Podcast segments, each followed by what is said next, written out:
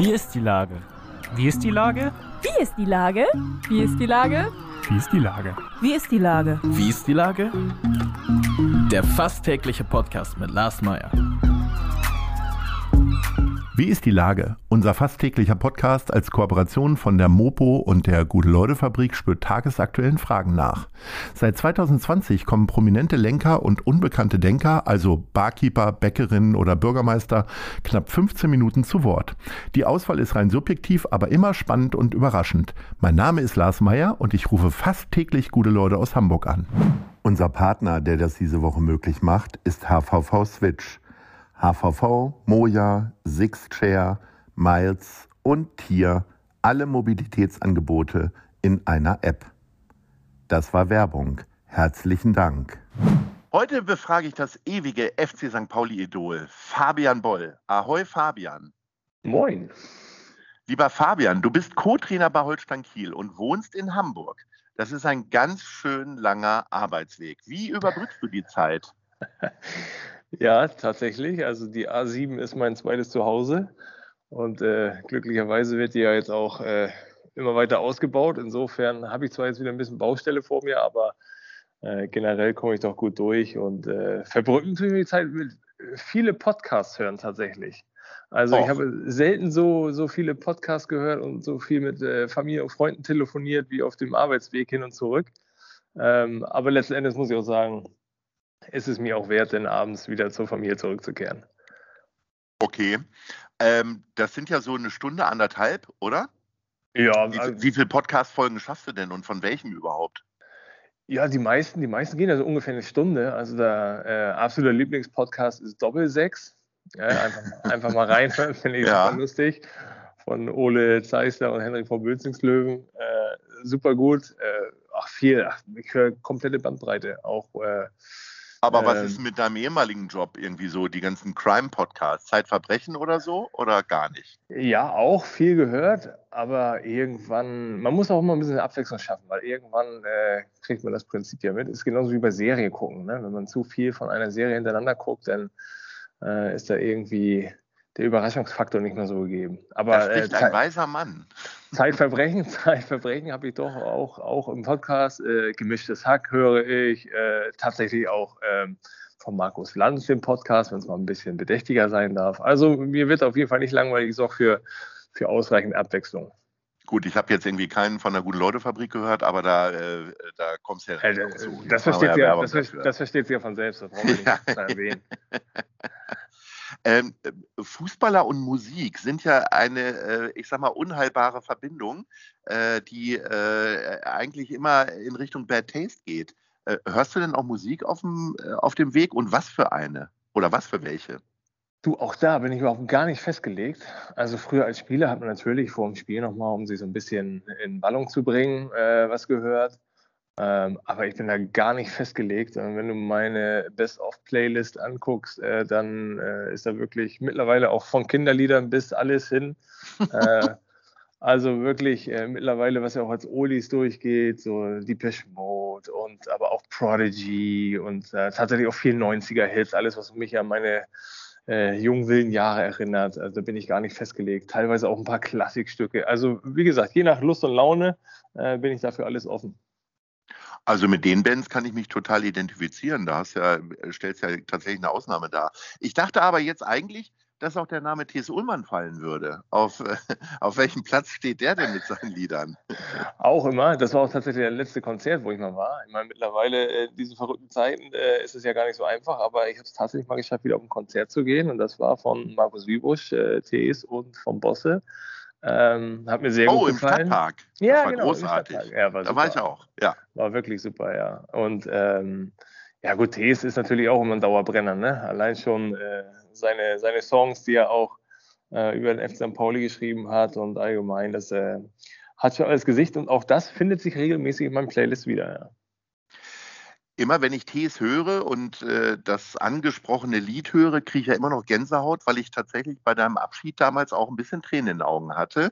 Äh, geht dir das auch immer noch so? War das so einer der größten Momente?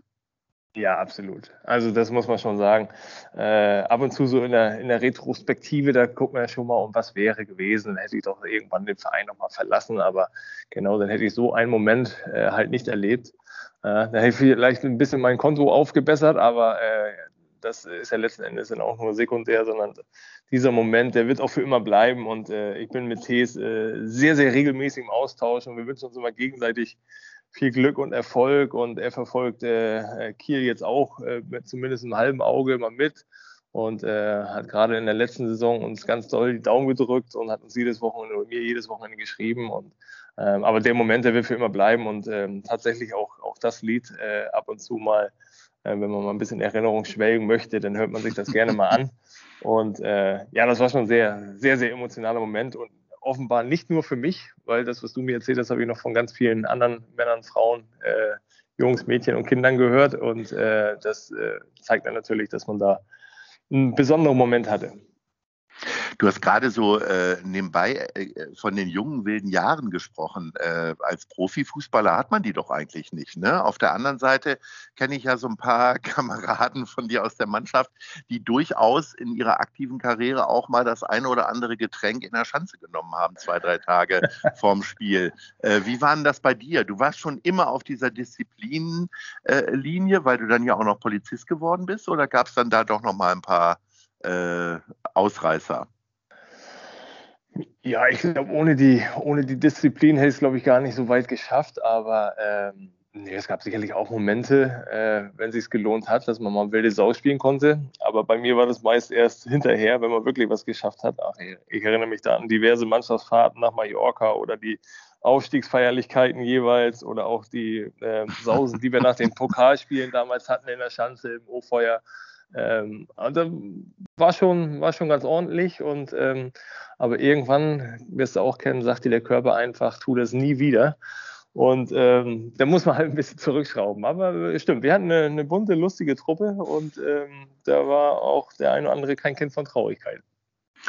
Nach dem gewonnenen äh, Pokalspiel gegen Borussia Dortmund des FC St. Pauli gab es ja diese Pokaldoku. Äh, hast du die auch nochmal angeguckt? Oder ähm, äh, sagst du, okay, das ist jetzt gewesen, jetzt ist aber mal durch, gerade weil, weil du ja nun auch für einen anderen Verein unterwegs bist und im aktuellen Geschehnissen unterwegs bist? Ähm, jetzt habe ich sie nicht nochmal geguckt, aber die habe ich vor einem halben Jahr kam die schon mal auf dem NDR raus, äh, weil, schlage ich die Brücke zu meinem Doppelsechs-Podcast, Ole Zeisler ist einer der Macher von dieser Doku. Mhm. Der hat sie mir damals schon wärmstens ans Herz gelegt und habe ich sie mir damals über die Mediathek schon angeguckt und fand sie sehr, sehr gelungen also wirklich auch Gänsehautmomente und ähm, klar hat sich das dann auch bei, bei Holstein Kiel in der Mannschaft auch rumgesprochen und auch da haben viele gesagt, äh, dass sie durchaus Gänsehaut hatten, weil wir mit Holstein ja letztes Jahr sowas ähnliches fabriziert haben und da konnte man nochmal sehen, gerade so die Besonderheit, so als Klammer Drittligist, denn wirklich die großen Namen aus dem Pokal zu kegeln. Äh, ja, auch das waren natürlich Momente, die man so nicht vergessen wird. Jetzt habt ihr mit Holstein Kiel, darauf hast du angesprochen, letztes Jahr Bayern München aus dem Pokal geworfen. Ähm, wie hast du das Gefühl, dass 10, 15 Jahre später alles ganz anders ist, alles ein bisschen klinischer und gefeiert wird auch nur für das Instagram-Video? Oder können die Jungs da auch nochmal die Sau rauslassen?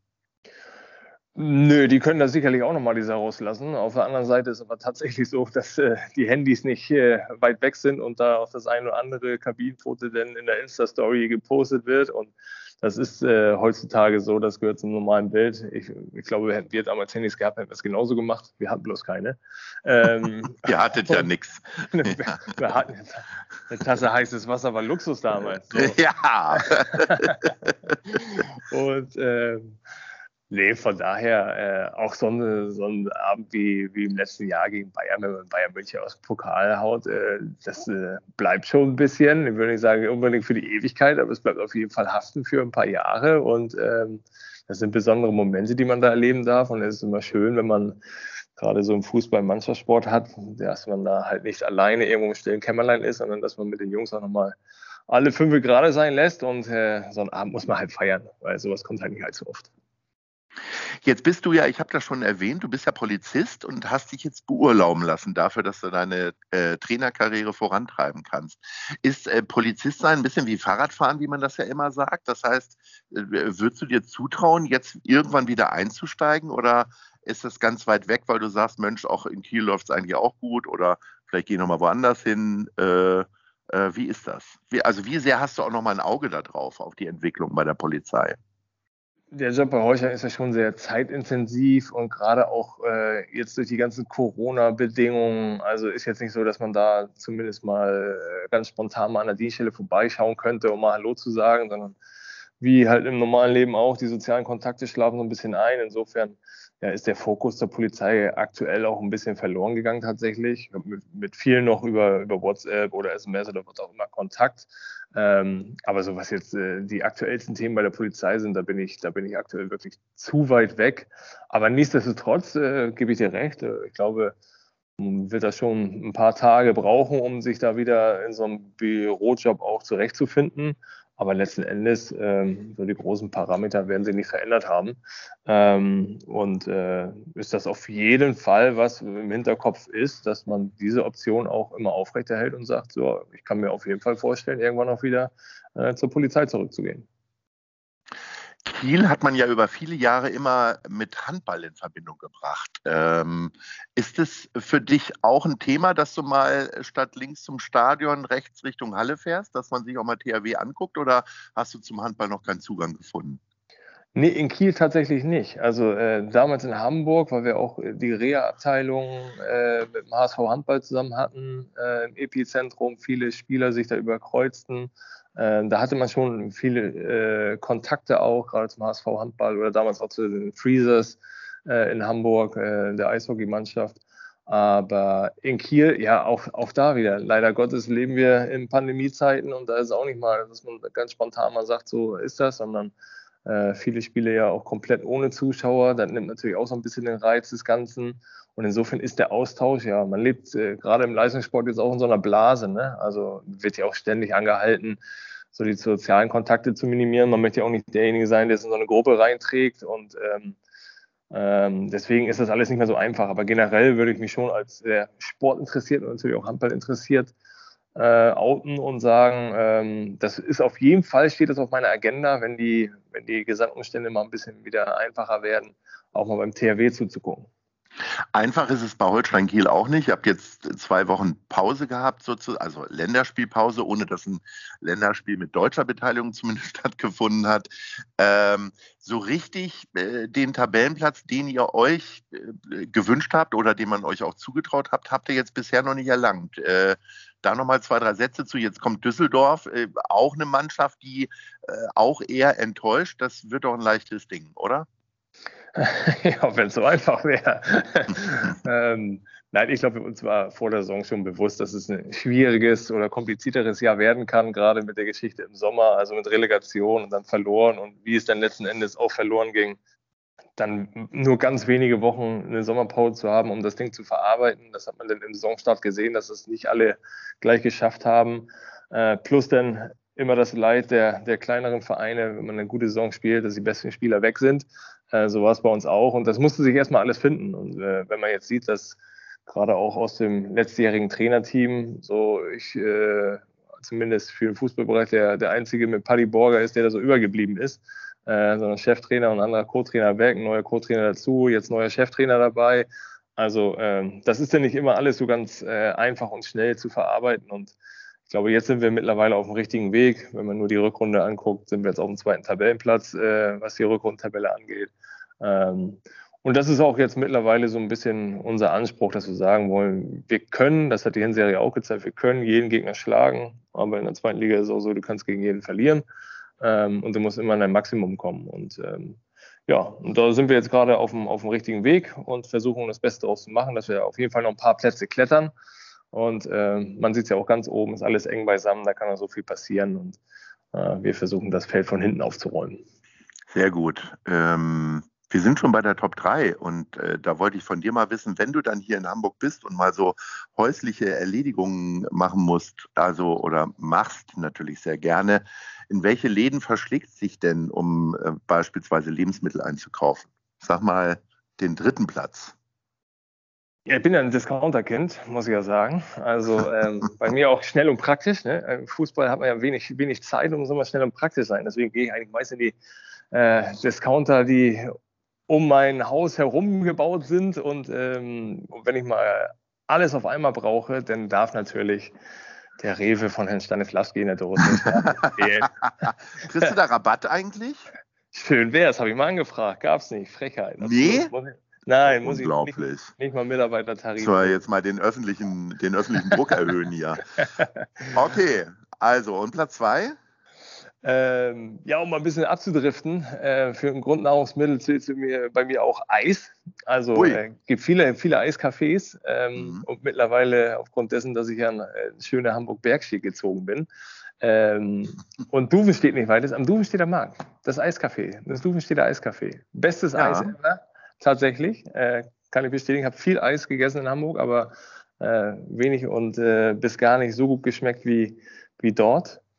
Und äh, für, für ganz besondere Tage, um mal die bei der Nummer Ja. 1 zu sein, ähm, wenn es mal was Edleres sein soll zum Essen und man es nicht unbedingt immer auf Fleisch reduzieren möchte, Fische Schmidt im Eppendorfer Baum. Oh ja, der war auch schon Gast hier im Podcast. Also Auf jeden Wahnsinn. Fall. Also Sehr was schön. Fischi, immer, was Fischi immer zaubert, ist immer eine Wucht und natürlich auch da ein bisschen, bisschen vorgeprägt, dass wir den einen oder anderen wilden Abend bei ihm im Keller hatten. Ja, da gibt es so einen Aber- ominösen Keller, da habe ich auch schon Ah, von gehört. Ja. Ja, ja, ja, ja, absolut.